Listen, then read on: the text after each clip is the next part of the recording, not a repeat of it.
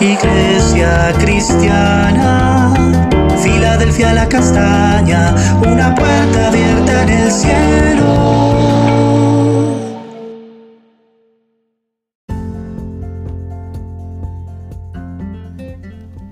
Familia Filadelfia la castaña, Dios te bendiga.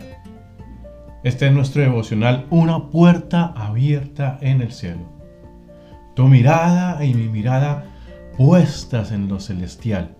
Y entramos cada día por esa puerta a gozarnos junto al Señor, junto a la hermosa palabra del Señor, estudiando y meditando con alegría.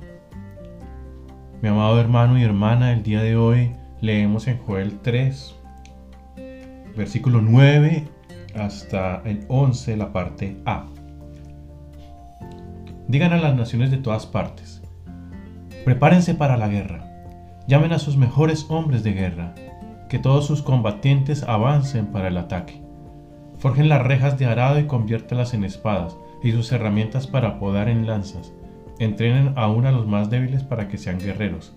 Vengan pronto, naciones de todas partes, reúnanse en el valle. Venimos viendo en este capítulo un evento futuro.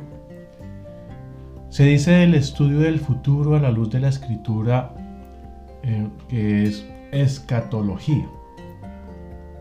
Por eso se dice que el capítulo 3 es escatológico. Es común leer en los profetas cómo los eventos que van a suceder en el futuro eh, se sobreponen, se solapan. Porque ellos ven lo que va a suceder relativamente pronto, es decir, que en estos momentos ya sucedió, con lo que sucedería pasando unos años o siglos, que posiblemente ya sucedió o no ha sucedido. Incluso aquellos que en estos momentos definitivamente no han sucedido.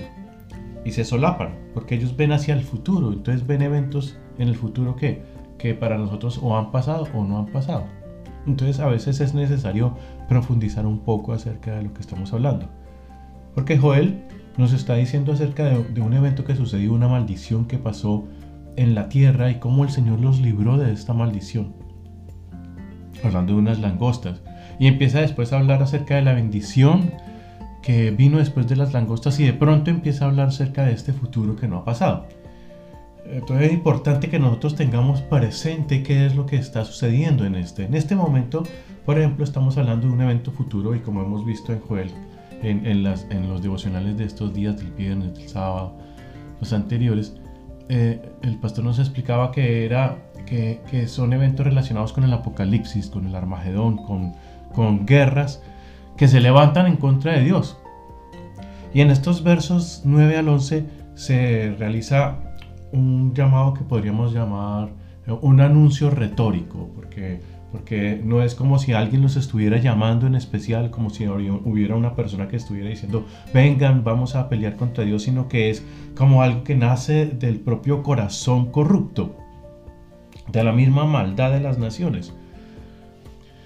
Cuando vemos, por ejemplo, las guerras, o, mm, una guerra que tenemos relativamente presente es la Segunda Guerra Mundial, las naciones de Alemania, Italia y Japón se unieron en contra prácticamente del mundo y aducían razones políticas, eh, estratégicas, pero en realidad escondían eh, una idolatría por su propio yo, o, una supremacía que ellos decían eran somos superiores a todos, entonces como se creían superiores a todos, eh, finalmente terminaron declarando la guerra contra todo el mundo y esas alianzas hechas con anterioridad a la guerra se hicieron efectivas cuando empezó la guerra y se, se levantaron entre ellos para iniciar una cruenta confrontación que, que, se conoce hasta hoy como la más cruenta. Alrededor del mundo las guerras suelen estar, estar motivadas por varias razones que esconden algo oculto, algo oculto del corazón, lo que no se quiere contar, y se arroja a las personas y a las naciones hacia el dolor, hacia el sufrimiento, hacia el enfrentamiento, se realiza uno contra otro, y, se ve que se cumple lo que dice la palabra, lo mismo que dijo el Señor Jesús estando aquí presente cuando dijo que se levantaría nación contra nación y pueblo contra pueblo. Estas guerras llevarán a la humanidad a tal punto que empezarán a echarle la culpa a Dios. Empezarán a decir, el culpable es Dios, el culpable es Dios, y entonces empezarán a unir en contra de Dios.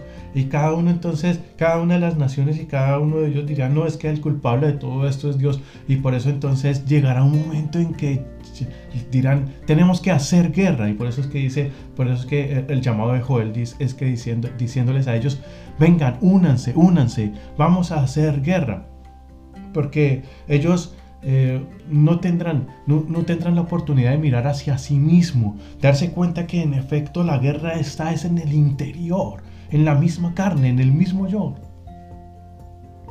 Eh, Joel hace este llamado y dice, prepárense para la guerra. Y está haciendo referencia a este momento futuro en que todos se pondrán de acuerdo para ir en contra de Dios. No reflexionan que fueron creados por Él y que es tan poderoso que es el dueño de la vida y de la muerte. Así lo dice en 1 Samuel capítulo 2 versículo 6. Él es el que da la vida, Él es el que da la muerte.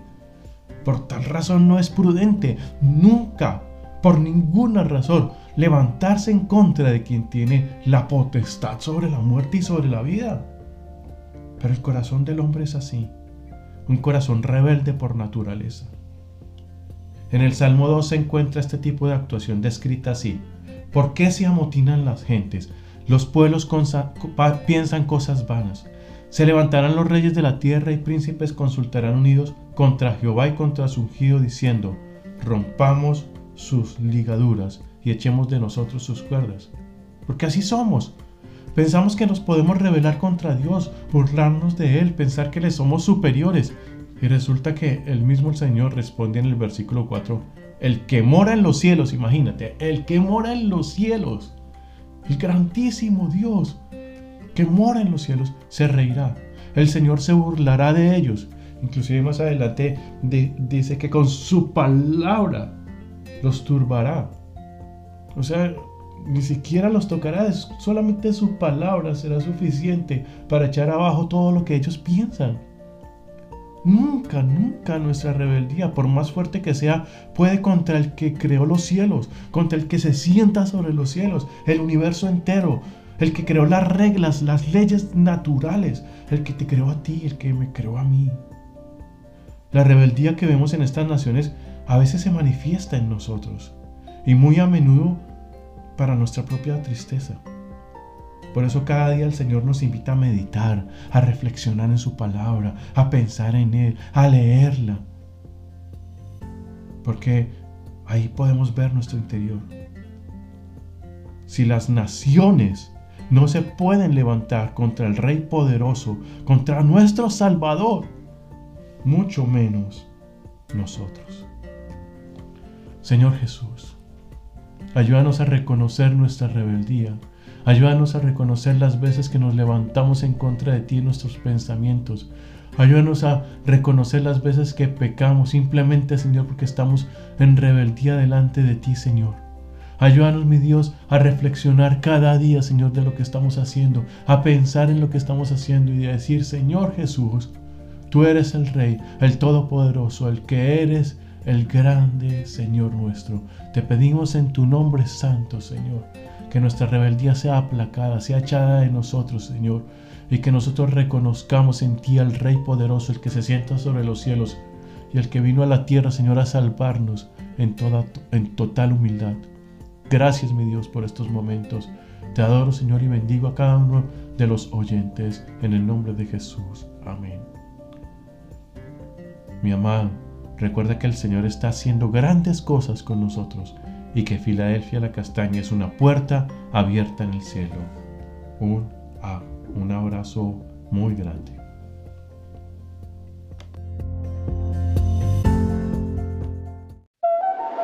Iglesia cristiana, Filadelfia la castaña, una puerta abierta en el cielo.